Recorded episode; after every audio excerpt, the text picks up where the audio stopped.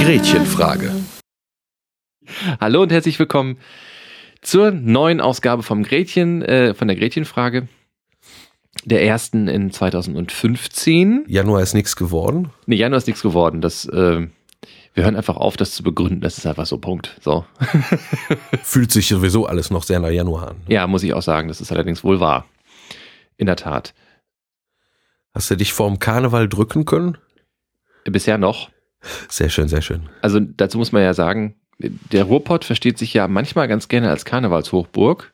Tatsächlich. Ja, wo ich glaube, dass die Kölner immer so einen leichten Lachkrampf kriegen. Ähm, Zu Recht vermutlich.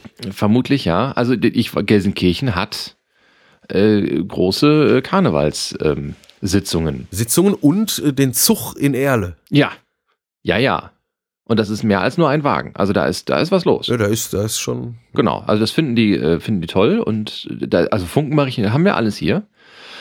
Aber wie das immer so ist mit Städten, die nicht Köln, Düsseldorf oder wo ist das noch so groß? Mainz. Mainz, genau, heißen, da, ähm, da wird Karneval immer zu so einer, zu so einer Veranstaltung mit Plan, ne? Also da, da wir müssen das jetzt so machen. Dann gibt's diese, diese Ja, das ist in Köln aber auch so. ja, natürlich, aber es gibt ja in Köln den Straßenkarneval. Ja, in Köln ist einfach alles egal, weil dann einfach mh, die ganze Stadt sozusagen. Ja, die leben das. So. Die leben das, ja. wir, wir halt nicht. Die leben das. Was leben die nochmal? Ach ja, die besaufen sich Ja, und dann besaufen sie sich. genau. Und singen schmutzige Lieder. Genau. Und ich glaube, dass äh, Be- Beziehungen werden auch ausgesetzt über diese Zeit. Ich habe keine Ahnung, was weiß ich. Ähm, ich bin mal einmal mitgelaufen auf dem Karnevalsumso. Das war sehr lustig. Im Oldenburgischen. Nee, in Köln. In Köln. Mhm. Muss man mal machen. Aber dann versteht man Karneval auch so ein bisschen. Das glaube ich. Sind alle froh, ne? Mhm. Haben wir ja auch so viel Grund dazu. Äh, Übrigens auch eine äh, sehr religiöse Sache, der Karneval, ne? Das musst du jetzt erklären, da bin ich raus. Wie? Ja, das ist ja so zu, äh, das, äh, wie endet Karneval ist immer mit Aschermittwoch zu Ende, ne? Richtig. Am Aschermittwoch ist alles. Ja, genau. Äh, genau, aber Aschermittwoch ist ja nicht nur Ende des Karnevals. Oder? Ja, auch Beginn der, der Fastenzeit, aber Ja, genau. Ja, ja, genau. Und, und der Karneval ist sozusagen das äh, ordentlich Aufdrehen vor der Fastenzeit. Ja, aber bevor ich mich da jetzt aus dem Fenster lehne, Karneval, glaube ich, andere Wurzeln. Ich bin da Ja, aber ich, nicht der, gut. Verschiedenes, glaube ich. Also ich glaube, da drin steckt äh, natürlich irgendwie auch noch so, äh, dass äh, die Geister des Winters vertreiben, ne? Ja, gut, das ist So? ja, ja, ja. ne? Laut sein und äh, den Winter, So wie, so wie Silvester auch, ne? Winter, äh, ja, und Frühling beschwören meinetwegen auch schon. Aber dieses Aufdrehen vor der, vor der Fastenzeit. Also äh, erstmal kann man feststellen, dass ähm, Karneval da gefeiert wird, ähm, äh, wo es mehrheitlich katholisch ist, ne? Mhm. So, also das äh, Köln ist natürlich jetzt optimales Beispiel Erzbistum, in der Tat. dafür. Äh, auch im Bayerischen heißt das dann Fasching, ist Mhm. auch sehr beliebt. Wohingegen so äh, im Niederdeutschen, weiß nicht, so Also in meiner, Niedersachsen, Schleswig-Holstein. in, in meiner Heimat wurde es, also es gibt eine, Verzeihung, eine Karnevalshochburg in Niedersachsen und das ist Damme. Ja, aber Damme ist erzkatholisch, ne? Ist eine, Das ist richtig, ja. ist eine Insel im, Das stimmt. Eine, eine der, der vielen Inseln im sonst evangelischen äh, Niedersachsen, das ist wohl wahr. Gut, aber wir schweifen ab. Ja, nee, nee, kurz zu Ende bringen. Ich wollte so. nur sagen, also das, äh, das ist was, das kennt nicht nur das Christentum, also mit Karneval und dann die Fastenzeit oder so, ähm, sondern, äh, sagen wir, das religiöse Gebot, äh, ist einmal richtig krachen zu lassen und sich auch zu berauschen oder äh, orgiastisch exzessiv zu sein. Äh, Gibt es zum Beispiel auch im Judentum, ne? Also ein Purim, habe ich glaube ich schon mal hier erwähnt, ähm, gibt es also das rabbinische Gesetz, also das jüdische Religionsgesetz für Orthodoxe und Ultraorthodoxe, ähm, sich mal so richtig äh, zu betrinken. Und zwar bis zur bis zum Eintreten der äh, des Verlustes der Unterscheidungsfähigkeit. Also sozusagen bis man äh, nicht mehr schwarz und weiß sehen kann. Mit der Begründung, dass das Innere nach außen kommt. Das äh, Das Innere nach außen, das kennt man ja. ja, auf die eine oder andere Weise. Also äh, gibt's auch anderswo. Äh, und äh, gehört offensichtlich auch zum Menschen, ne? Also der muss auch mal auf die Kacke hauen. Und das passiert. Äh, und danach äh, wird, wird dann also genau das andere Extrem gelebt für fünf, für 40 Tage, ne? Mit der Fastenzeit. Aber es wird nicht gelebt, aber begangen. Ne? Ja, richtig. Also da ist dann, ja, hm? Ja. begangen, genau. Hm? Ja, also im Karneval, da spielen ja, äh, spielen ja so äh, Bildwerke eine große Rolle. Ne, auf den, äh, auf den äh, Wagen auch und so, Da wird also alles Mögliche dargestellt und sich darüber lustig gemacht. Ähm, Ja, genau. Ähm, das ist ja auch einer der großen Skandale, die wir jetzt äh, über den Karneval haben, ähm, dass nämlich der Wagen, der die Anschläge auf Charlie Hebdo karikieren sollte, dass der ja nicht gezeigt wird in Köln. Ne? Den hatten sie ja fertig gebaut. Also gar nicht erst angefangen, aber die hatten sie geplant. Und dann haben sie nicht gebaut. Und der fährt jetzt auch nicht mit. Und das ist ja so ein, so ein Ding, wo man sagt, da kuschten aber irgendwer dann tatsächlich jetzt irgendwie vor, vor der Angst vor Repressalien. Und das hat uns zu der, vor dem Terror dann. genau, das hat uns, wobei tatsächlich ähm, das, was eigentlich nicht gezeigt werden darf, nämlich Mohammed, Schrägstrich Allah, äh, gar nicht auf dem Wagen gedacht war, sondern es ging eigentlich nur darum, die Attentäter zu zeigen. Und äh, also es sollte, glaube ich, irgendwie ein Bleistift in eine Kalaschnikow gesteckt werden Ja. von den Karikaturisten eben, ne? Und um damit zu zeigen, dass, äh, dass da auf gar keinen Fall jetzt irgendwie äh, sich niedergeworfen wird vor terroristischen Anschlägen. Und das hat uns zu der zu der heutigen Thematik geführt, nämlich ähm, dem Bilderverbot. Und das kennt ihr da draußen vielleicht, das habt ihr vielleicht auch schon mal gehört. Ähm, mir ist es in der Schule immer wieder mal begegnet, dass wir ja uns eigentlich gar kein Bild machen dürfen. So, und zwar von eigentlich gar nichts. Von Gott nicht. Von Jesus, da wissen schon, also Schüler zum Beispiel wissen ganz gerne mal nicht, ähm, ob man sich von Jesus ein Bild machen darf oder nicht, weil von Mohammed darf man sich ja auch keins machen. Und das wird ganz gerne gleichgesetzt. Aber von Gott darf man sich auf gar keinen Fall ein Bild machen. Und dann, äh, also ich bin regelmäßig damals in der Schule noch gefragt worden, wieso ich denn, also wieso es denn Bilder gibt, auf denen man irgendwie einen, einen Mann sieht mit weißem Bart oder so ein Auge, ne, oder so ein Sonnenstrahl, upsala, der ganz gerne mal, der ganz Oder gerne bei mal- uns äh, auf der Homepage auch direkt der berühmte. Ja, natürlich, genau. Also der, das ist wieder mit weißem Bart, glaube ich, ne? Ja, ja, genau. Ja, genau. Da die Erschaffung des Adam. Da Vinci, ne? Ähm, also wieso denn das Christentum das darf? Und äh, das kommt übrigens ganz gerne, also mir begegnet das ganz gerne mal von muslimischer Seite, dass ich dann gefragt werde, äh, wieso? Ihr seid doch im Prinzip Juden. Ne? Also ihr seid doch, zumindest sind das irgendwie eure Vorfahren. Ähm, und das Alte Testament habt ihr doch auch noch und das haltet ihr doch auch für heilig. Wieso dürft ihr dann Bilder von Gott machen? Das dürfen die Juden doch auch nicht. Steht doch in den zehn Geboten drin. Dürft ihr doch nicht. So. Und letzten Endes ist ja dieses Bilderverbot in Verbindung mit, du sollst dich nicht lächerlich machen über, auch der Grund für eben solche Anschläge ähm, auf, wie jetzt auf Charlie Hebdo oder ähm, ganz generell auf, auf Karikaturen.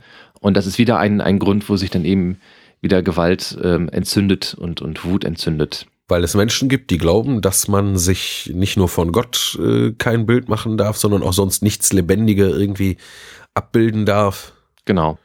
ähm, weil damit äh, man, man sich sozusagen äh, der Schöpfung Gottes bemächtigte, ne? Oder Gott nicht ernst nimmt als Schöpfer oder so, oder wenn man ihm seine Schöpfung entreißt und selber was schafft und sich damit selber zu Gott macht, all solche Gedanken können da im Hintergrund Genau. stehen. Gar nicht so leicht. Äh, haben sich in den verschiedenen Religionen über die Jahrhunderte hinweg die Leute auch wirklich sehr lange und sehr heftig darüber gestritten. Lass uns mal einen Blick, glaube ich, werfen einfach mal ganz kurz in die Kultgeschichte. Ähm, das mit den Bildern kennen wir. Ähm, jeder, der schon mal so ein bisschen sich mit, mit prähistorischer Geschichte beschäftigt Ach, hat. dann noch nicht mal, reicht ja auch schon historisch, also ne, griechisch-römisch oder so. Ja, aber wir können ja ruhig ein bisschen weiter nach vorne. ja, ja, ja. ähm, die Höhlenmalereien beispielsweise. Ja, äh, jetzt in, in Australien, Frankreich, äh, wo man eben diese, diese Höhlen kennt. Ähm, man geht stark davon aus, wobei man immer sagen, das muss man immer unter, unter Vorbehalt eben sagen, weil wir haben halt keine schriftlichen Aufzeichnungen, wir haben nur diese Bilder.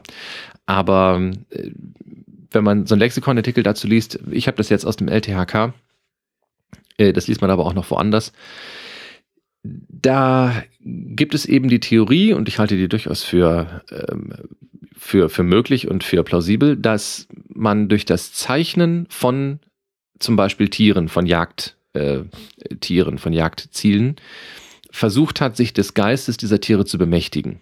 Ja, also der, die Vorstellung ist, ich male etwas, ich zeichne etwas und dadurch habe ich Macht über das, was ich da gezeichnet habe. Und das ist was, was man äh, irgendwie so als äh, magische Praktik bezeichnen könnte. Genau, ne? richtig. Das kennen wir später auch noch in magischen Formeln.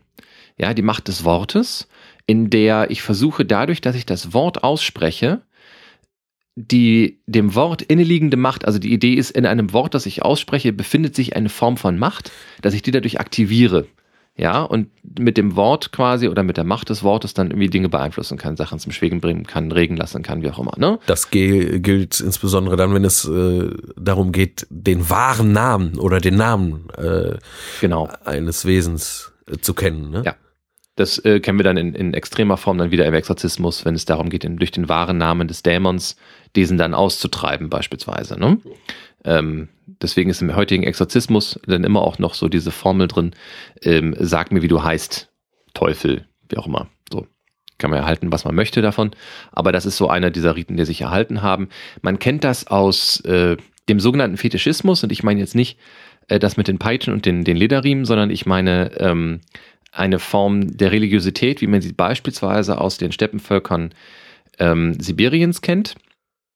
Da ähm, werden also mit, mit sogenannten Fetischen, also irgendwie Gegenständen, wir würden sagen Ritualgegenstände, ähm, werden versucht, Geister zu beschwören, ne? indem man eben auch diese Gegenstände hat, bestimmte Worte benutzt, bestimmte Riten benutzt und dadurch hat man Macht über einen bestimmten Naturgeist. Nur weil der Geist ne? gleichsam schon im Gegenstand genau. steckt. Ja, ne? und, zumindest teilweise. Oh ja, und dann nähern uns äh, wieder der Sache des religiösen ja. Bilderverbots, weil zum Beispiel jetzt in der äh, ja, also in, in der ganzen polytheistischen äh, Antike äh, hat man tatsächlich wohl schon äh, die Bilder der Götter, die man sich gemacht, also ne, so äh, Zeus äh, und Hera und der ganze das ganze Pantheon, äh, das griechisch-römische, das, das war ja grundsätzlich äh, immer anthropomorphe Göttergestalten, also ähm, menschenähnliche. Menschenähnliche äh, und zwar nicht nur vom Aussehen, vom Aussehen auch gar nicht, gar nicht mal primär, weil man weiß ja, der Zeus, der kann ja auch gerne mal als Stier auftreten und dann Europa entführen oder sich sonst irgendwie verkleiden als irgendwas anderes, aber äh, vom Verhalten her oder vom, vom So-Sein her sind mhm. das halt immer sehr menschliche, ne? die haben also menschliche Gefühle und sowas, also Eifersucht, Hera ist immer fürchterlich eifersüchtig auf den Zeus mhm. und so, also äh, auf die Art und Weise sind die halt äh, menschlich gedacht und man hat auch tatsächlich, also ähm, die Gegenwart äh, die, die, dieses göttlichen ne, oder dieses göttlichen Wesens, dieses Gottes, dieser Göttin, dieses Geistes halt äh, nicht nur repräsentiert, sondern wirklich anwesend gesehen in den Bildern, die gemacht wurden. Ja, ne?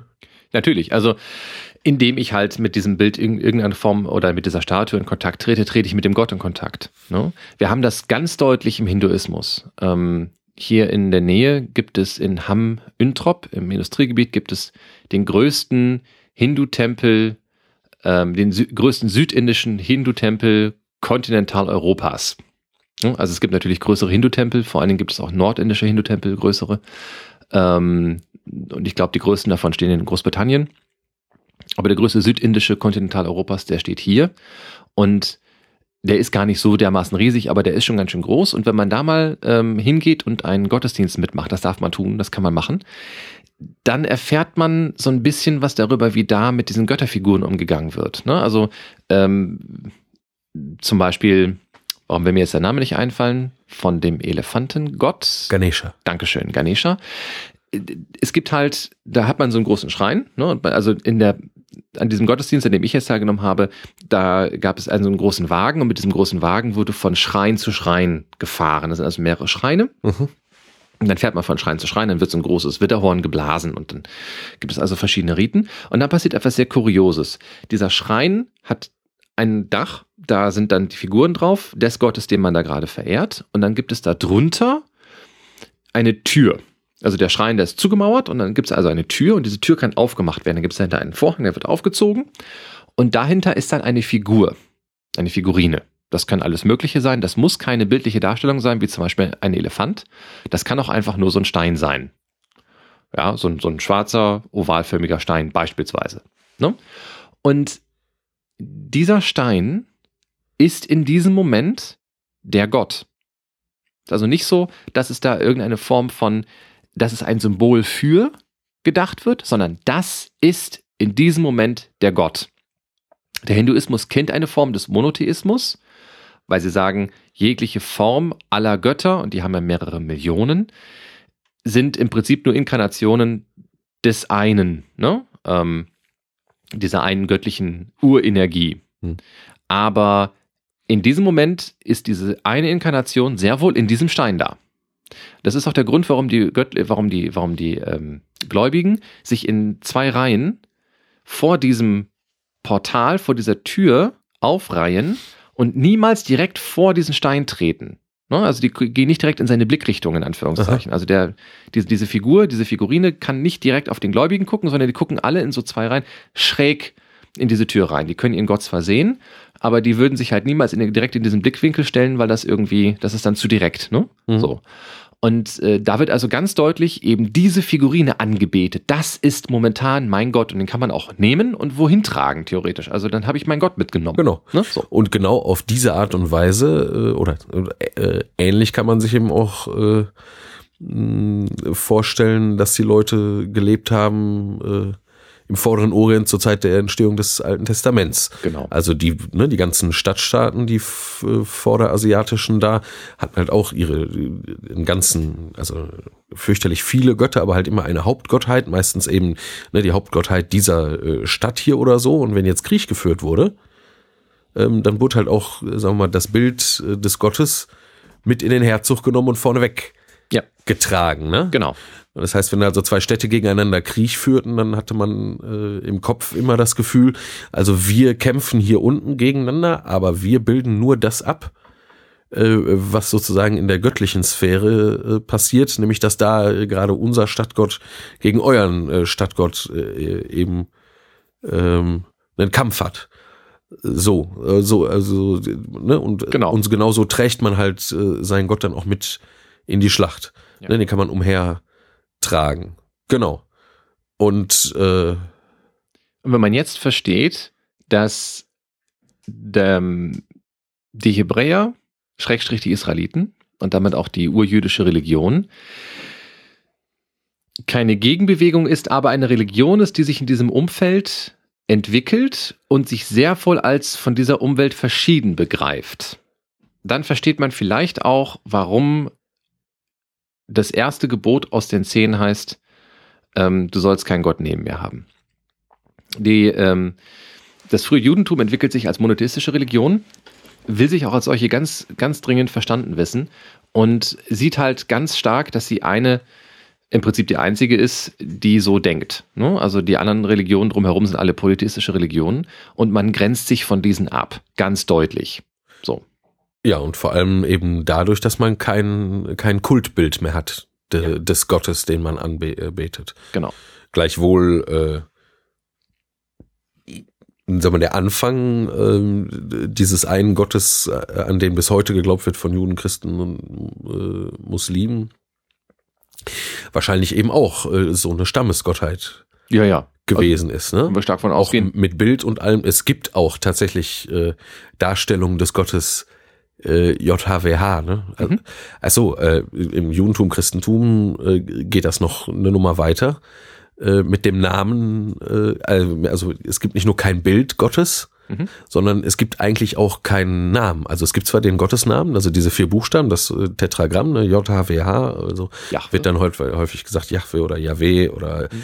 auch Jehova, ne, ist auch eine Vokalisierung dieses Namens. Also man weiß nicht genau, wie der Name klingt, weil er halt äh, ähm, auch nicht ausgesprochen wird. Ne? In also in der, in der, religiösen Praxis des Judentums wird immer, wenn der Gottesname in der Bibel steht und die Bibel wird vorgelesen, wird an der Stelle einfach äh, äh, was anderes eingeführt. Also Adonai, das heißt dann Herr oder der Herr oder Elohim, also ne, die Gottheit oder Gott oder es wird äh, im Deutschen auch gerne der Ewige gesagt, wenn da der Gottesname steht oder mhm. so.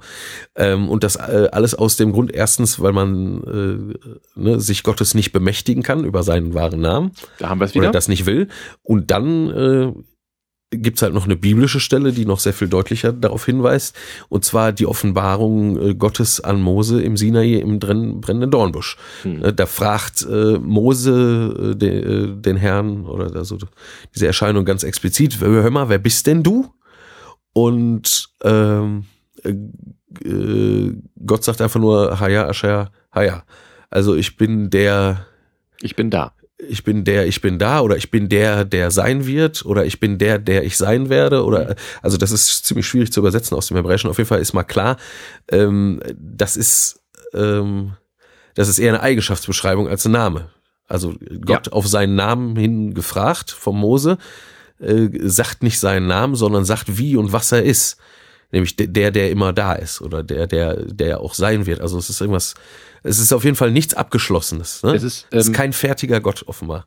Es ist vor allen Dingen auch sehr Ein lebendiger Gott. weil es eine ganz, ganz starke Abrückung ist von einem, von den Gottesverständnissen ähm, drumherum, wie gesagt. Ne? Denn die Götter, äh, die Gottheiten halt auch im, im, im griechischen Kontext, im römischen Kontext, ähm, im altgermanischen Kontext, äh, das sind ja alles Götter mit Aufgaben. Ja, wer mal den Troja Alert öfter hört, ähm, der findet da die Beschreibung von von äh, Stefan und Daniel, die halt sagen, ja, das ist kann man im Prinzip so machen wie bei ähm, wie bei Rollenspielen, ne? Pen and Paper Rollenspielen. Und dann gibt's halt einen Gott, der hat ein bestimmtes äh, Aufgabengebiet und der hat dementsprechend auch bestimmte Skills, ja und äh, eben wie so ein wie so ein Helden äh, äh, äh, Bogen kann der halt bestimmte Sachen. Ne? Der kann wunderbar, der eine Gott kann wunderbar jagen, der nächste Gott ist eben ganz großartig, wenn es um Wasser geht und äh, um, um die Meeresbewohner und ähnliches und dann Wettergott. Ne? Und also die haben alle eine bestimmte Aufgabenbereiche.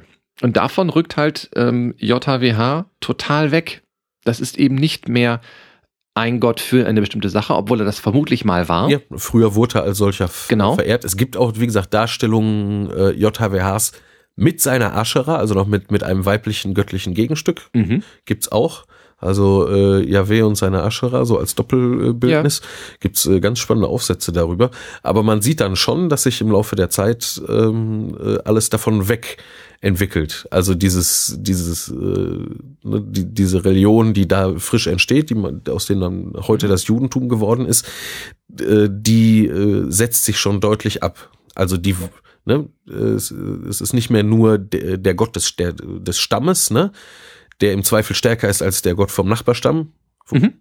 Äh, So, ähm, sondern mit fortschreitender Zeit äh, wird eben dieser Gottheit äh, also werden nicht nur Einzelaufgaben, wie jetzt zum Beispiel äh, Erfolg in der Schlacht oder gute Ernte oder was auch immer, Ja. also solche Skills zugewiesen, sondern ähm, sehr zügig kommt dann halt direkt das Attribut äh, äh, Schöpfer zu sein an diesen Gott dran, was dann im Grunde sämtliche Spezialfunktionen äh, verunmöglicht. Ne? Ja, der weil kann halt alles. weil Ne? alles, was man sich vorstellen Genau. kann als Spezialfunktion, äh, geht ja aus dieser Schöpfung, für die er äh, verantwortlich zeichnet, hervor und so weiter. Naja, so gut.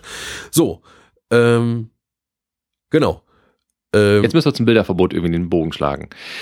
ja, genau. Ich kann ja einfach hier, Hast du sie da? äh, ja, ich hab's da. Ich hab, der Marc hat mich gebeten, da mal äh, eine äh, erhellende Bibelstelle vor, äh, vorzutragen. Und zwar äh, kann man das also im äh, zweiten Buch Mose, im Buch Exodus, ganz gut sehen. Man stellt sich vor, ne, die Israeliten sind geflohen durchs, äh, durchs Meer ähm, und haben ein Lager am Fuß des Gottesberges Horeb äh, aufgeschlagen und Mose soll jetzt da oben das Gesetz, die Tora, also das Zehnwort oder die zehn Gebote empfangen und verschwindet auf dem Berg. Und am Anfang denken sich die Leute, oh, gleich kommt er runter und dann kriegen wir hier die Botschaft äh, von unserem Gott und dann ist alles super und aber der Mose, der bleibt äh, verschwunden. Ich glaube irgendwie zwei Wochen lang oder so. Also auch, auch in der, auch in der Bibel, das ist, ähm, in meiner Erinnerung war das so, dass, äh, dass der geht da hoch, dann kommt er runter und dann haben die sehr, sehr schnell dieses Kalb gegossen. Ja, nee, ich glaube, die haben schon irgendwie zwei Wochen oder so auf den Und- Mose und, gewartet. Aber auch in der, auch in der Bibel, mir war das, wie gesagt, ich habe das, als ich das nachgeschlagen habe, gar nicht realisiert. Da kommen unfassbar viele Textstellen dazwischen. Der muss echt lange weg gewesen sein. Also es hat einfach lange gedauert. Naja. So. Ja, genau. Und dann, jetzt kann man überlegen, ne, wo, wo das herkommt. Auf jeden Fall, die Israeliten, die werden also unruhig Mhm. Und sagen dann zum Aaron, dem Bruder des Mose mhm. und auch dem, dem hohe Priester quasi dieses neuen Kultes, muss man sagen, hör mal, wir wollen doch so sein wie die anderen Völker hier drumherum. Wir sitzen in der Wüste, wir haben nichts, worum wir uns versammeln. Wir haben keinen Gott, ne, wenn wir jetzt angegriffen werden, wir haben kein Bild von einem Gott, was wir in die Schlacht tragen könnten. Und wir müssen doch so sein wie die Völker um uns herum und das kann ja nicht sein. Und wo ist der Mose? Und wir möchten jetzt auch ein äh, Götterbild haben, äh, Klammer auf, so wie die anderen Völker ne? die Ägypter auch und alle drumherum, Klammer zu. Und dann äh, steht da also, ne, als nun aber das Volk sah, dass Mose säumte, vom Berg herabzukommen, versammelte sich das Volk zu Aaron und sie sagten zu ihm, auf, mach uns Götter, die vor uns herziehen. Denn dieser Mose, der Mann, der uns aus dem Land Ägypten herausgeführt hat, wir wissen nicht, was ihm geschehen ist. Und Aaron sagte zu ihnen, reißt die goldenen Ringe ab, die an den Ohren eurer Frauen, eurer Söhne und eurer Töchter sind, und bringt sie zu mir. So riss sich dann das ganze Volk die goldenen Ringe ab, die an ihren Ohren hingen, und sie brachten sie zum Aaron. Der nahm alles aus ihrer Hand, formte es mit einem Meißel und machte ein gegossenes Kalb daraus. Und sie sagten, das ist dein Gott Israel, der dich aus dem Land Ägypten heraufgeführt hat. Als Aaron das sah, baute er einen Altar äh, und Aaron rief aus und sagte ein Fest für den Herrn ist morgen. So standen sie am folgenden Tag früh auf, opferten Brandopfer und brachten Heilsopfer dar und das Volk setzte sich nieder, um zu essen und zu trinken. Dann standen sie auf, um sich zu belustigen. So, so weit, so gut oder so schlecht. Also, was machen die Israeliten hier? Das, was alle drumherum auch machen, ne? Genau. Also, die möchten auch einen also ich möchte Religion so leben, wie man Religion im Umfeld gerade so lebt. Ne? Das heißt mit einem Bild, mit Opfer und mit Party. Und man kann das auch ein bisschen als Rückfall betrachten. Also wenn wir jetzt wirklich davon ausgehen, dass sich diese Religion aus, aus im Prinzip eine Religion wie alle anderen auch entwickelt hat, dann ist das hier der Rückfall nach hinten. Ja, zu den Ursprüngen zurück zu irgendeiner, zu irgendeinem Gott. Vermutlich ähm, gab es tatsächlich eine, eine Stiergottheit, die verehrt wurde in der Region, in der das hier spielt. Und ähm, auf die spielt das auch an. Ne? Also es ist eine spezielle Abgrenzung ähm, gegen diese Stiergottheit. Da hätte man auch alles Mögliche aus diesen Goldstücken hätte man gießen können. Dass diese Geschichte hier tatsächlich von dem goldenen Kalb redet, das ist vermutlich. Ja, warum gerade der Stier? War ein ganz beliebtes Götterbild im vorderen Orient, einfach ne, als genau. Ausdruck von Kraft, von Männlichkeit, von ja, ja. Fruchtbarkeit auch. Genau. Hm. So, und jetzt ähm, interessant wird es halt, was danach kommt. Ne? Also äh, Gott kriegt das mit und sein erster äh, Impuls ist, äh, die mache ich platt. Die bringe ich um, die vernichte ich jetzt. Und äh, Mose muss mit ihm einmal mehr verhandeln und ihn ganz, ganz stark auf Knien bitten, das zu lassen und sein Volk nicht umzubringen. Mit dem Argument, wieso hast du uns denn so lange aus Ägypten herausgeführt? Das ist also nach dem Auszug aus Ägypten. Und diese ganzen äh, äh Schwierigkeiten auf dich genommen und uns so stark geholfen und, und all diese Dinge überwinden lassen, die wir überwinden mussten, nur um uns dann an diesem Berge hier äh, hinzurichten. Ne, das bringt doch nichts, das ist doch unlogisch. Und Gott lässt sich dann darauf ein und ähm, lässt nochmal Gnade vor Recht äh, walten. Aber da merkt man schon, dass Gott in diesem Fall ähm, da ein ganz, ganz großes Problem mit hat. Das ist das, das wirklich Unterscheidende auch dieser neuen Religion im Vergleich zu anderen. Ne? Dass wir also hier jetzt einen Gott haben, der sich im Übrigen auch als, ähm, als eifersüchtiger Gott selber bezeichnet im Alten Testament. Und ähm, das führt auch dann übrigens später Jan Assmann, ein Archäologen und Religionshistoriker, zu der äh, These der mosaischen Unterscheidung. Ne? Er sagt also, in dem Moment, wo eine Religion sich als monotheistische Religion begreift, kennt sie eine Unterscheidung, die es bei polytheistischen Religionen nicht gibt, nämlich eine Unterscheidung zwischen rein und unrein, zwischen richtig und falsch und zwischen wahr und nicht wahr. Und letztere Unterscheidung ist besonders wichtig, denn ich habe die Wahrheit, exklusiv die Wahrheit, keine andere Religion kann die haben und ergo muss ich dann äh, gegen diese Religion vorgehen oder von meiner Religion überzeugen, je nachdem. Gut, aber das ist so ein Nebenzweig, den wir immer mal wieder auch schon genannt haben, der jetzt äh, da ein bisschen weiter wegführt. Bildhaft zeigt diese Geschichte ganz deutlich, woher das Bilderverbot jetzt im Christentum kommt. Ja, also das wird halt an dieser Geschichte festgemacht. Wir haben hier ähm, eine ja in Geschichte gegossene Genese des Verbotes, sich ein Bild zu machen. Interessant ist hier, und das wird ganz gerne mal missverstanden, es geht nicht gegen Bilder als solche. Also einen alten Mann zu malen und zu sagen, ich habe Gott gemalt, ist gar nicht das Problem. Anders zum Beispiel auch ähm, jetzt dieses, äh, überhaupt irgendein Symbol für Gott zu malen, ist nicht das Problem. Das Judentum als solches kennt das auch nicht. In der jüdischen Geschichte kennen wir kein Bildverbot als solches. Ne? Also Mose wird äh, gezeichnet und wird gemalt, Gott wird gezeichnet, wird gemalt. Ähm, diese ganzen historischen Figuren aus dem Alten Testament werden alle äh, gemalt und, und äh, werden auch dargestellt. Ich bin mir jetzt gar nicht sicher, Flo, äh, du bist da bewanderter in der, äh, in, in der jüdischen Welt so ein bisschen, finden wir in einer Synagoge solche Abbildungen? Heute weniger, mh, äh, in der Antike schon. Also ähm, also wenn man heute äh, das Land Israel bereist, äh, das steht ja voll mit äh, antiken Synagogen oder wir mal Resten davon. Ähm, das ist so viel, dass man noch gar nicht mal alles äh, äh, sozusagen äh, ausgraben und den Leuten zeigen kann, weil das also viel zu teuer wäre, weil man im Grunde das ganze Land einzäumen müsste. Also ich kenne ein, zwei Stellen äh, in der Nähe des, äh, oder eine Stelle in der Nähe des Sees von Genezareth. Da kann man also ein bisschen durch die Wildnis stapfen und dann wird man irgendwann im Boden äh, so eine, ja, so eine Textilbahn irgendwie aus dem Boden äh, kommen sehen. Und wenn man da also ein bisschen buddelt, vorsichtig das Ganze anhebt, sieht man also, da ist äh, unter 20 Zentimetern Erde und diesem Vlies ähm, ein antikes Mosaik zu sehen. Ach. Mm, Genau, was man ausgegraben, fotografiert, äh, veröffentlicht hat und dann wieder zugemacht hat, weil es zu teuer wäre, das äh, quasi museumstechnisch aufrechtzuerhalten oder so. Ne? Wenn man so, dann hat man es also, um es zu erhalten, ist einfach wieder zugegraben. So. Okay. so, wenn man sich das also diese Mosaiken anguckt, also die Literatur sagt über diesen Ort auf, das ist äh, eine ehemalige Synagoge oder das, was von einer Synagoge überbleibt, also ein Mhm. jüdisches äh, Gotteshaus. Und das ist das Fußbodenmosaik dieses Gotteshauses. Und äh, da gibt's also mehr als äh, ein Beispiel, also hundert. Es geht wirklich Ja. in die Hunderte Okay. ähm, solcher, solcher Synagogen des ersten äh, vorchristlichen Jahrhunderts bis irgendwie ins Jahr 300 oder so. Ähm, und es ist also ganz äh, häufig so, dass man da äh, in diesem Synagogenfußboden äh, die zwölf Tierkreiszeichen hat. Ne? Ach was. Also die, die Sternzeichen, wie wir die heute auch Okay. kennen. Das ist äh, so dass äh, ein Zodiac äh, Mhm. ähm, Mosaik.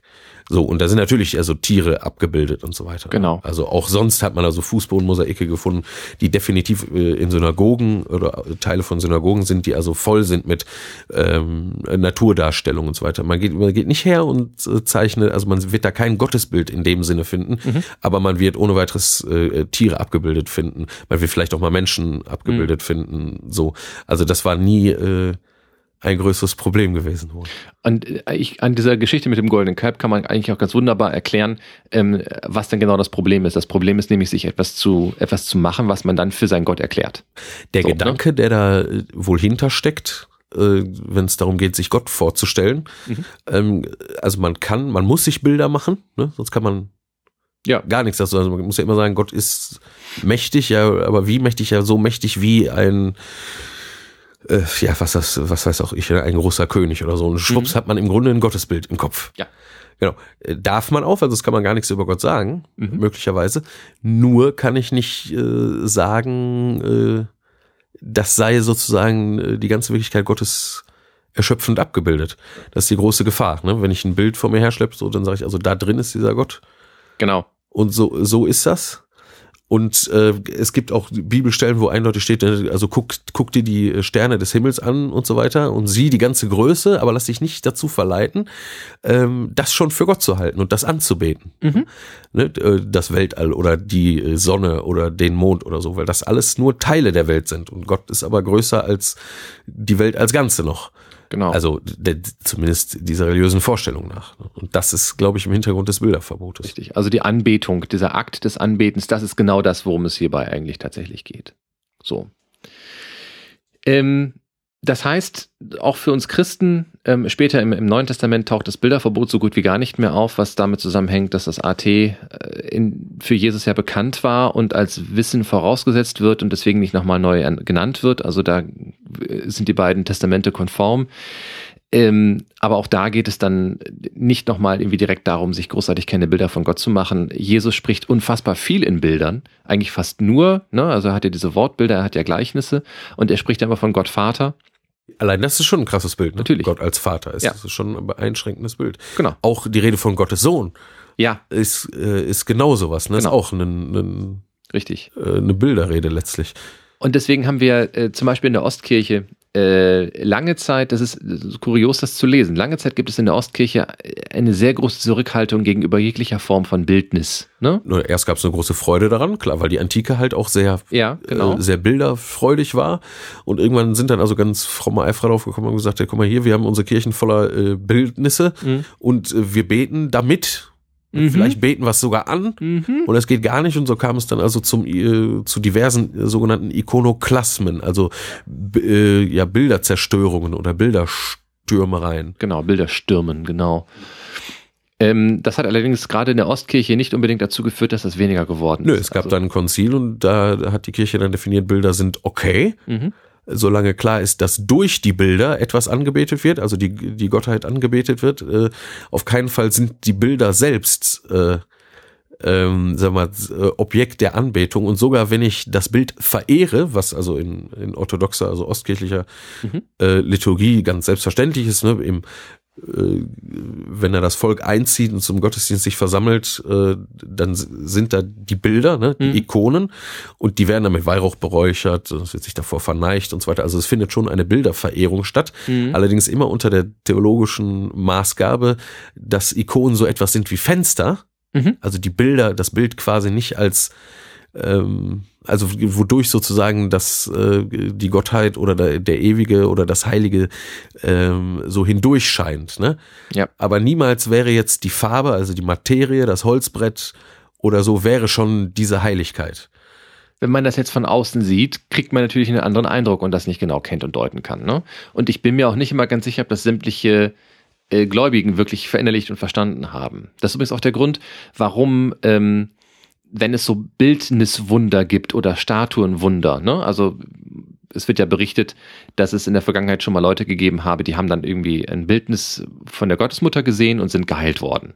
Ja, oder eine Figur hat angefangen zu weinen und plötzlich Bluttränen zu weinen und solche Geschichten. Das ist der Grund, warum sich der Vatikan entgegen der allgemeinen Vermutung unfassbar schwer damit tut, solche Figuren in irgendeiner Art und Weise eine Bedeutung zuzumessen. Also wir wissen das zum Beispiel ähm, von, von meistens aus dem äh, europäischen Osten, ne? ähm, Polen, Tschechoslowakei und so, ähm, also ehemalige, da, ähm, äh, da, da haben wir diese, diese, diese Figuren häufiger mal, da treten solche äh, Phänomene häufiger auf. Ähm, und wenn dann der Vatikan da angerufen wird, Spanien haben wir das auch im Übrigen, äh, wenn dann der Vatikan da irgendwie angerufen wird und dann wird gesagt, macht da doch mal eine Pilgerstätte draus, irgendwie, dann, äh, also die erste Reaktion ist immer, das gar nicht an die große Glocke zu hängen, das auch nicht bekannt zu geben und das dann langsam und intensiv untersuchen zu lassen, ob da wirklich was dran ist. Weil nämlich immer die Gefahr besteht, dass die Gläubigen eventuell diese Figur anfangen anzubeten und eben diese Fensterartigkeit, möchte ich es jetzt mal nennen, ähm, und eben ne, den, den eigentlich Wirkenden, nämlich Gott, vernachlässigen.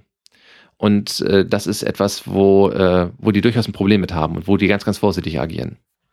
Ja, ja, ist alles nicht so leicht.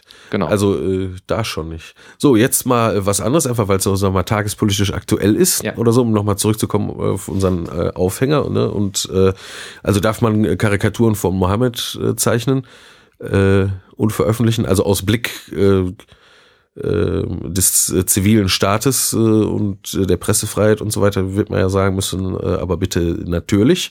Gleichzeitig wollen wir ja auch rücksichtsvoll miteinander sein und religiöse Gefühle nicht verletzen. Jetzt ist halt aber so, es, gibt natürlich immer Leute, die fürchterlich empfindlich sind und im Grunde schon verletzt sind, bevor man irgendwas gezeigt oder gesagt hat.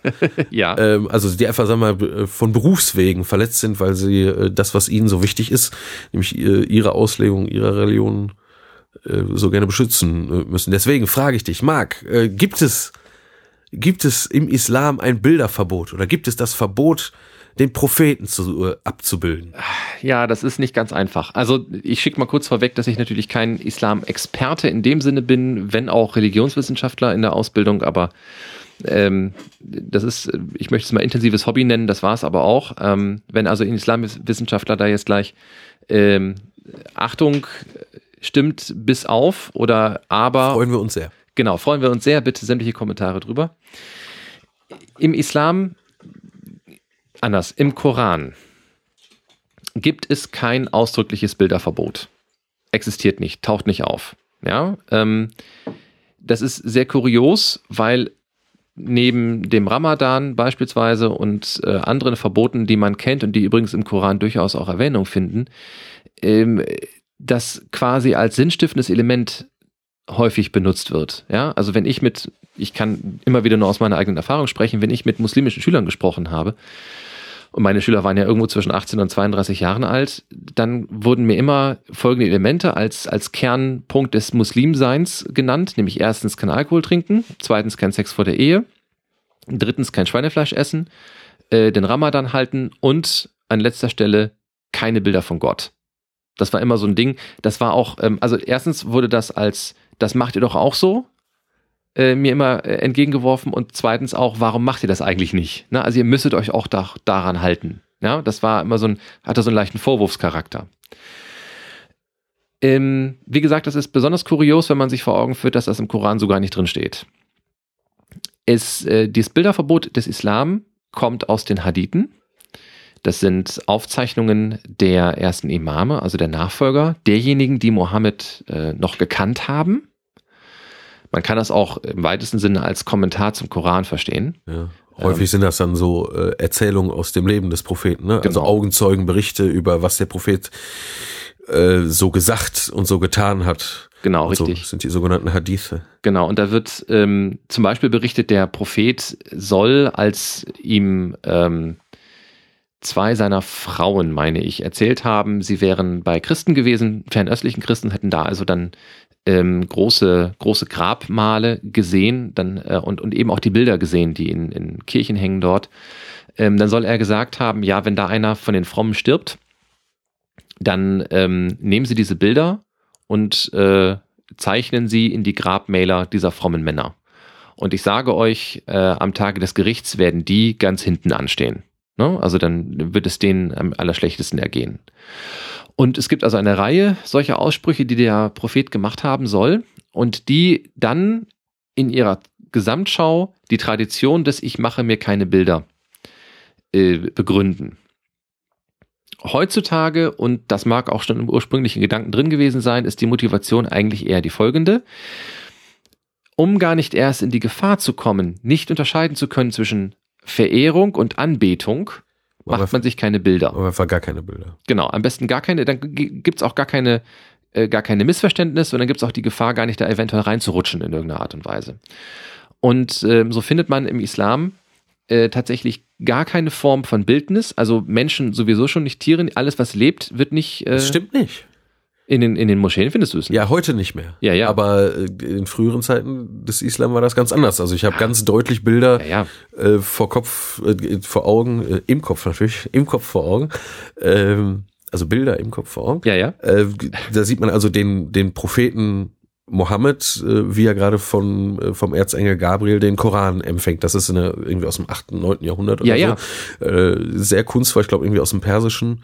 Bereich ist jetzt das Bild, was ich vor Augen habe und die, die gibt's en masse.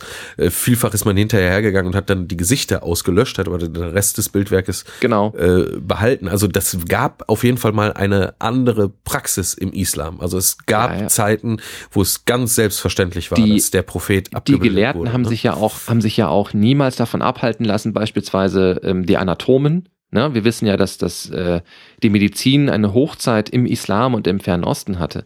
Ähm, Im Mittleren Osten. Äh, Im Mittleren Osten. Und ähm, das also, da, natürlich hat man da Menschen und Körper gezeichnet. Ja, klar.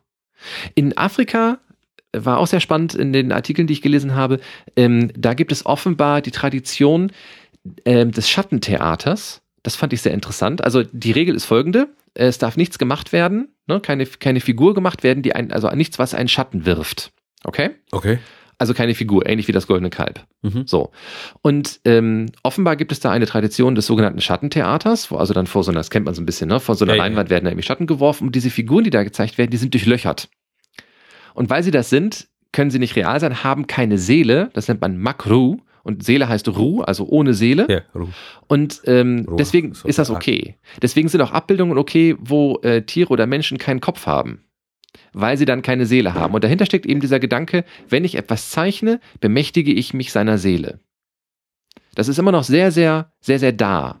Und heute, wenn man, äh, wenn man äh, Bilder sieht eben vom, vom Propheten, dann hat äh, der Prophet anstatt eines Kopfes in aller Regel eine Flamme oder einen Kreis oder sonst irgendetwas, was in eben, also daran erkennt man in den Bildern auch immer den Propheten, weil das der einzige ist ohne Gesicht. Ohne Gesicht. so. Und ähm, also das, das ist sehr wohl, das ist bekannt.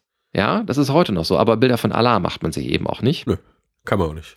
Und deswegen sich keine Bilder von Mohammed machen, das ist nicht ganz richtig, aber auf gar keinen Fall lächerliche Bilder von Mohammed. Das ist schon mal, das ist, das geht schon mal gar nicht. Äh, deswegen also aus, aus, aus Sicht der Religion genau. das nicht. Ne? Deswegen ist das ein ganz großes Problem. Ähm, der Satire muss das natürlich gehen. Ja, natürlich. Ähm, das ist so. Mhm. Aber vielleicht wird das ein bisschen deutlicher dadurch. Ne? Also die, das ist tatsächlich gar kein Gebot aus dem Koran, aber es ist ein aus der Tradition entstandenes Gebot. Das, ähm, und man weiß, könnt ihr vielleicht nachvollziehen, ähm, Traditionen halten sich sehr, sehr hartnäckig. Ja, ja, und vor allem vielfach unreflektiert. Was mich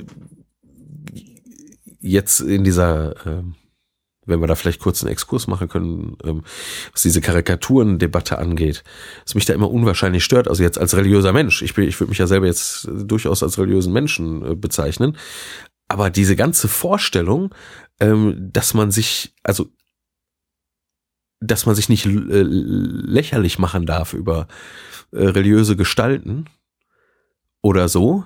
Mhm. Sozusagen, da steht im Hintergrund immer so die Vorstellung der Blasphemie, ne, der Gottes, mhm. Gotteslästerung. Mhm. Ähm, und also das, ich weiß nicht, äh, wie dir das geht, aber das ist eine komische Vorstellung, ähm, dass, dass ein Mensch äh, sozusagen, also aus religiöser Perspektive gesehen ja immer Geschöpf äh, des Gottes in der, in der Lage sein sollte, seinen Schöpfer äh, also ernsthaft äh, bis existenziell zu beleidigen, soweit, dass, dass andere Menschen sozusagen für diesen äh, Gott in die Bresche springen müssten, um diese bösen äh, Blasphemiker, äh, also Gotteslästerer zu bestrafen. Also wie klein ist da die, die Vorstellung Gottes? Ne? Ja, also die. Als die, könnte man Gott äh, beleidigen. Die Begründung, also wenn es sie wirklich gibt, also wenn man das schon glauben will und man glaubt an den ganz mächtigen äh, Gott, ja. ob das jetzt äh, Gott der Vater Jesu Christi ist oder äh, äh der barmherzige äh, Allah äh, im Islam äh, oder der ewige im Judentum, also die die Vorstellung, äh, sagen wir mal jetzt mal blöd gesagt, dem ans Bein pissen zu, zu können, mhm. als kommt mir schon rechtlich komisch vor. Das ist ein sehr kleines oder kleinliches Gottesbild da im Hintergrund. Ja, deswegen, du verteidigst ja auch niemals deinen Gott, wenn du dich. Nein, du verteidigst immer dein, dein eigenes. Ja, äh, dich. Ja. Also das, das muss einem ganz klar sein. Wenn man, wenn man sich durch Beleidigungen äh, angegriffen fühlt oder seinen Gott als angegriffen bezeichnet, dann äh, verteidigt man sich in Wahrheit selbst. Und vor allen Dingen auch die Vorstellung ähm, oder die Wahrheit, dass der eigene Glaube vielleicht nicht ganz so stark ist, wie man es gerne hätte. Ja, also das unterstelle ich den einfach. Ja, aber da kann man sich ja dann hinter der, also mein Glaube ist so stark, wie mein, wie ich meine Regel einhalte. Ja. Ne? Und wenn äh, auf der Regel, wenn die Regel jetzt lautet, macht dir kein Bild, Klammer auf, nicht nur von Gott, sondern eben auch hiervon nicht und davon nicht, weil sich das halt irgendwie so ergeben hat über die Zeit. Mhm. Äh, dann brauche ich ja sozusagen, um selber stabil dazustehen und auch äh, auf mein Leben klarzukommen, im Grunde nur die Regel zu enforcen, ne? also genau. die Regel durchzusetzen. Ähm, und mit all meinem äh, Herz und all meiner Kraft für diese Regel einzustehen. Ähm, ja, genau. Und, und allein das ist im Grunde auch schon wieder äh, fast so eine Art von äh, äh, von äh, einem verbotenen Bild, was man sich an der Stelle von Gott macht, indem man sich, indem man nämlich sozusagen an Gott Regeln dran klebt. Mhm und sagt, äh, darin haben wir ihn aber fest, wie in einem Bild oder wie in einer Statue. Ne? Ein jüdischer Rabbi, ähm, ein noch nicht toter jüdischer Rabbi, das ist ein Zitat, das mir ein Spiritual, das ist ein geistlicher Begleiter im Christentum ähm, aus Münster mal gegeben hat, der sagte, ähm, also das Zitat lautet, wenn wir davon ausgehen, dass die Heilige Schrift auch nur in einem Satz göttliche Autorität äh, oder göttliche Legitimation beansprucht, dann reicht ein Leben nicht aus, um ihn vollgültig auszulegen. Und äh, in diesem Satz steckt ein unfassbar viel Wahrheit. Ich halte die These und auch die, die Aussage, immer dann, wenn ich Religion auf einen Set von Regeln verkürze und Gesetzen und vor, vor allen Dingen Verboten verkürze, dann habe ich die Religion nicht begriffen. Ja, dann ist das nichts weiter als ein, als ein, ein Klammerpunkt, an dem ich mich festhalten und festkrampfen muss, ähm, weil ich irgendwie andere Gesetze nicht verstehe oder weil ich andere Gesetze für blöd finde. Und äh, das ist aber nicht der Sinn von Religion. Der Sinn von Religion ist zu befreien. Und äh, Religion hatten mal eben leider die Möglichkeit, missverstanden zu werden und äh, eben als solches, als ein Set von Regeln missverstanden zu werden. Und sie wurde, muss man fairerweise sagen, auch lange, lange, lange so gelebt. Und der Koran, im Übrigen, wenn man ihn so liest, ist eben noch weniger als das Neue und das Alte Testament, als die Bibel, ein Geschichtsbuch, sondern es ist eher ein Gesetzbuch, wenn man es, wenn man den mal liest. Ähm, da sind auch Geschichten drin, aber wie gesagt, die sind mehr in den Hadithen und weniger im, im Koran selber. Und das ist natürlich dann nochmal schwerer, sich davon zu lösen und darin vielleicht mehr Flexibilität zu sehen und vielleicht auch mal die Geschichte des Buches zu sehen. Und das macht die Sache nicht einfacher. Ne? So. Also da haben äh, islamische Theologen haben es, glaube ich, etwas schwerer als christliche Theologen. Ähm, und nochmal, eine Tradition ähm, Ne, also es werden, ja, es werden einige Traditionen werden, werden äh, religiös begründet. Ne? Wenn man in den Koran guckt, im Koran steht drin, du sollst, ähm, ich will jetzt keine neue, neue Diskussion aufmachen, ne? aber im Koran steht beispielsweise drin, du sollst deine, ähm, deine äh, Schamteile bedecken. Ne? Also alles, was irgendwie schamvoll ist, sollst du bedecken. So. Ähm, das ist jetzt kein direkter Ausspruch für oder gegen beispielsweise eine Burka. Ja, die Burka ist quasi äh, die hundertprozentige Vollversicherung weil die dafür sorgt, dass gar kein Teil, der auch nur irgendwie als schamhaft gesehen werden könnte, äh, frei liegt. Ja, aber äh, wenn man diesen Satz hart auslegt, äh, dann würde es reichen, mit einem Tanga durch die Gegend zu laufen, weil ich dann ja meine Schamteile bedeckt habe. Fertig aus. Ja, so. Es werden, glaube ich, Beispiele gebracht, auch noch an dieser einen Stelle. Ähm, aber, also, ne, man, da ist der Spielraum, der ist zwar da, aber so groß ist er auch wieder nicht. Ja, das macht die Sache wirklich nicht einfach. Und aber die Tradition hat sich durchgesetzt, eben in der einen Kultur das Kopftuch, in der nächsten die Burka.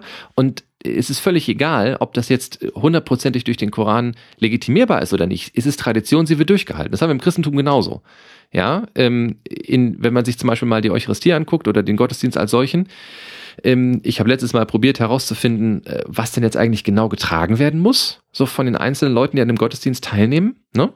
Ähm, und explizit werden nur zwei oder drei äh, bestimmte äh, Kleidungsteile genannt und der Rest ist Ausschmückung. Der hat sich halt durchgesetzt. Fertig. Ja, so. Wird auch nicht weiter, also von den Bistümern wird das auch nicht genauer. Werden also ein paar Sachen werden ganz genau und explizit genannt und der Rest ist und halt. Alles andere war halt schon immer so. Genau, das andere war halt schon immer, genau, war halt schon immer so. In Anführungszeichen ja, ja. immer, weil die Teile sind vielleicht 400 Jahre alt oder so. Ja, ne? oder halt auch nicht. Oder äh, extrem ja. viel jünger. Aber das hat sich halt durchgesetzt und Traditionen halten sich. Und zwar auch ohne ihre Grundlage. Erstaunlich hartnäckig.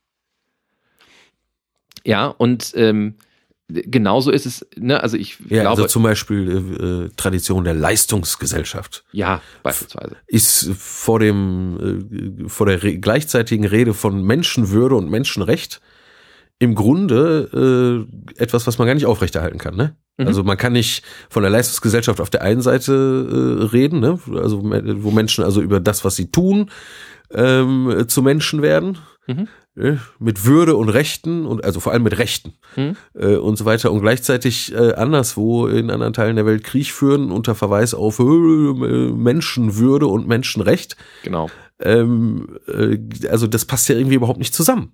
Also gar nicht. Ne? Und äh, dennoch ist das eine gute Tradition. Ne? Äh, ja gut, also gutes, da, gutes Geld für gute Arbeit und so. Da, da sind vielleicht auch noch, äh, also da, ich glaube, da gibt es noch ein paar mehr Begründungen als nur, das haben wir immer schon so gemacht. Aber ja, nee, Entschuldigung, es war natürlich bloß jetzt ein Ort, wo man eine Spitze, Entschuldigung. Ja, natürlich. Aber natürlich ist, vielleicht wäre da die Tradition zu suchen in, äh, wir sind die Guten. Ne? Wir sehen uns traditionell immer als die Guten. Das ja, ist halt ganz gerne, was wir machen. Aber wenn man jetzt mal tatsächlich bei sowas wie eben kulturellem oder eben religiösem bleibt, ähm, da gibt es ganz viele äh, Traditionen, die sich halten und die nicht so wirklich ja, nicht so wirklich ihren, ihren Grund haben ähm, in der religiösen Schrift. Ähm, die, zum Beispiel die, ähm, äh, die Kleidung, die Juden beim Gottesdienst tragen, ne, sind auch, das sind Derivate, ne? Also ähm, du sollst dich verhalten wie ein Blatt im Wind. ist der Grund dafür, dass die sagen, okay, wenn ich die Heilige Schrift lese, dann bewege ich meinen Oberkörper vor und zurück, vor und zurück, vor und zurück. Ja, so. Ich glaube, die Gebetsriemen stehen gar nicht drin.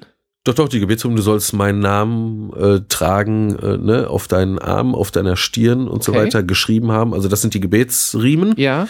Ne, da ist ja immer ein Stück äh, Torah mit dran, so Genau. kleine, so kleine schwarze Kistchen, die binden sich die Leute zum Gebet dann eben auf die Stirn oder an den Arm, Ja. weil im Deuteronomium steht, ne, äh, also was den Umgang mit Gott angeht, Mhm. du sollst mich mit in, also wenn man jetzt, also eine mögliche Auslegung ist, äh, man soll Gott äh, alltäglich machen, ne? man soll Gott im Alltag mit sich rumtragen, ne? Mhm. Ja. man soll mit ihm leben, also Genau. man soll an ihn denken, deswegen schreibt man sich das auf die Stirn oder Genau. bindet sich halt jetzt eine Kiste mit einem Stück äh, aus der Torah, also ein Stück Bibel auf die Mhm. Stirn und man soll, ne, Gott soll auf der Hand liegen, ne? soll im Handeln der Menschen erkennbar sein, deswegen als Symbol dafür, Genau. um mich selber daran zu erinnern, binde ich mir halt äh, auch wieder den Namen Gottes an die Hand, also sein, sein Wort Mhm. äh, an den Arm, so, also das steht schon da drin. Aber das sind eben alles, sagen wir, das ist ritueller Ausdruck von etwas, was eigentlich äh, auf eine alltägliche Lebenspraxis Genau. abzieht. Also das Wort Gebetsriemen wird nicht drinstehen. Nein, nein. Und ähm, also da entwickeln sich einfach Traditionen, die so haargenau eben ja nicht drinstehen. So. Und das ist halt der Grund auch eben für das Bilderverbot. Ähm, übrigens, was den Islam nicht davon abgehalten hat, trotzdem sich Bilder zu machen. Ne? Also die Kunst sucht ja immer ihre Wege. Und äh, die bildende Kunst des Islam äh, ist total, also da muss man noch mal unterscheiden zwischen den Profanen, also den Nichtpriestern. Die haben das sowieso immer schon locker gesehen. Daher kommen auch die Zeichnungen, von denen du gesprochen hast, beispielsweise aus dem Bereich eher. Ähm, und äh, da, wo es dann sehr sakral wurde und wo dann die Imame ähm, vielleicht künstlerisch tätig sein wollten, da haben sie mit den Worten, genau. also mit der Schrift Also des die Islam, Kalligraphie genau, die Kalligrafie haben da irgendwie Kunst gemacht. Ne? oder halt äh, florale Ornamentik. Ne? Genau. Sehr verbreitet, also B B Blüten und äh, Blättermuster, ne? Orna Genau. äh, Ornamente. Teilweise Wunderschön. massiv äh, farbenfroh. Wunderschön, Äh, naja. Auch interessant, ne? also äh, Pflanzen sind ja auch schon Leben, Mhm. sind, gehen aber noch. ne? Ja, Aber Maulwürfe ja, wäre zu viel. wäre zu viel. Außer sie haben keinen Kopf. Wie gesagt, auch das ist, und natürlich gibt es auch innerhalb des zeitgenössischen Islam da äh, Bewegungen, die, ganz anders sind. Also ich, ich weiß jetzt nicht, man müsste mal irgendwie mit, mit alevitischen äh, Leuten mal reden oder so, wie es bei denen äh, aussieht, wie die das haben. Wobei grundsätzlich das Verbot, den Propheten abzubilden, si- sich gegenwärtig wohl einigermaßen durchgesetzt hat. Auch wenn es mal anders war, ne? War mal anders. Ist nicht immer so gewesen.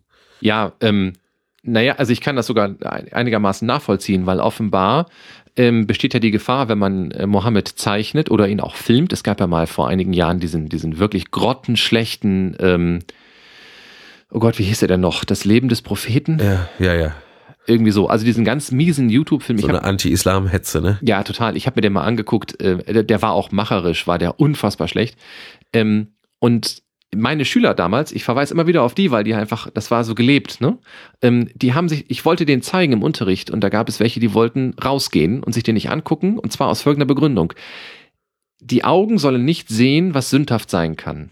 Und da sie sich nicht sicher waren, ob es sündhaft ist, diesen Film zu gucken, sind sie lieber rausgegangen, bevor sie eventuell was Sündhaftes sehen. Und äh, ja, Beichte gibt's halt nicht im Islam. Ja, und dann äh, da eventuell eine Sünde begangen haben. Das Sakrament der Versöhnung. Ja, aber trotzdem, ne, so. Also das ist halt, äh, das war für die ernsthaft ein Problem. Und wenn ich, also sagen wir mal so, wenn ich ähm, als, als Moslem die Wahl habe zwischen künstlerischer Freiheit und der Gefahr, dass die künstlerische Freiheit benutzt wird, um sich über meinen Glauben, über, über den Propheten und über Allah lustig zu machen, dann sage ich mir eventuell, ist künstlerische Freiheit auch vielleicht nicht ganz so wichtig. Ja, also ich kann verstehen, dass man dieses Bilderverbot so nach oben hängt, wenn das eh nur dazu benutzt wird im Rest der Welt, um sich über mich und meine Religion lustig zu machen. Also, äh, ne, das ist, ich finde auch, das ist der falsche, der, der falsche, äh, der falsche Impuls, aber ich kann nachvollziehen, dass eine Bewegung eine Gegenbewegung auslöst. Ja, das, das sehen wir immer wieder, dass, dass äh, eine Bewegung ähm, ganz gerne mal eine extreme Gegenbewegung auslöst, die vielleicht so übertrieben gar nicht sein müsste. So. Ähm, ja, also das, das ist halt, äh, das ist das, was so im Islam dahinter steckt. Und ähm, nochmal, es betrifft eigentlich nur Mohammed, dessen Kopf man genau genommen aus Traditionsgründen nicht zeichnet, und Allah. Den man schon deswegen nicht zeichnet. Weil man es auch nicht kann. Ja, das hast du aber auch sehr, sehr schön gesagt. Ähm, ähm, die, diese Skepsis vor den Bildern hat eben auch etwas damit zu tun, dass man sagt, ähm, Bilder, das steht auch ähm, in, ein, in einem Hadith, meine ich, ähm, dass Bilder im Prinzip nur darauf warten, zum Leben erweckt zu werden. Und äh, das ist etwas, was nur Gott kann. Ne? Also das ist da so ein bisschen auch so ja. der Background dabei. Also eigentlich halb so wild, wird aber traditionsmäßig ähm, eben sehr stark durchgesetzt.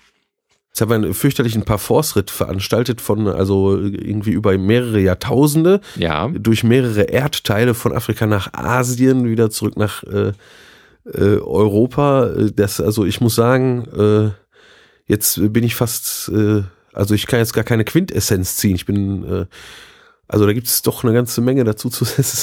Ich naja, noch viel Verworrenheit. Die, die Quintessenz ist immer die gleiche eigentlich bei uns, ja, ne? nämlich sich selber ein Bild machen können.